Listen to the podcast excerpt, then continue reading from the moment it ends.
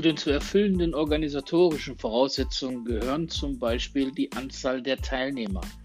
Diese ist begrenzt auf nicht über 20 Personen.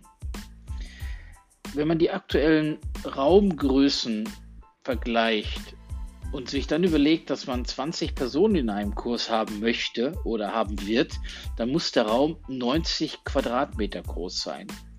Ob solche Massenveranstaltungen, wenn ich es so mal nennen darf, noch zielführend sind, muss geschaut werden. Ebenso spannend ist die jährlich zu erbringende Ausbildungsleistung.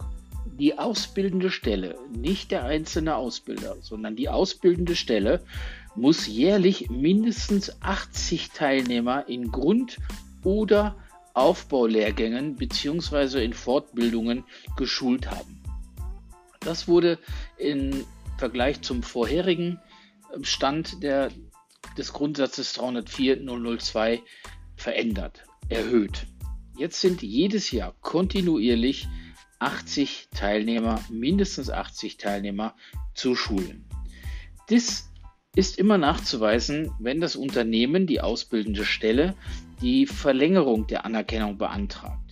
Da muss nicht nachgewiesen werden, dass in diesen drei Jahren 240 Teilnehmer geschult wurden, sondern es muss explizit für jedes Zulassungsjahr mindestens diese 80 Teilnehmer nachgewiesen werden.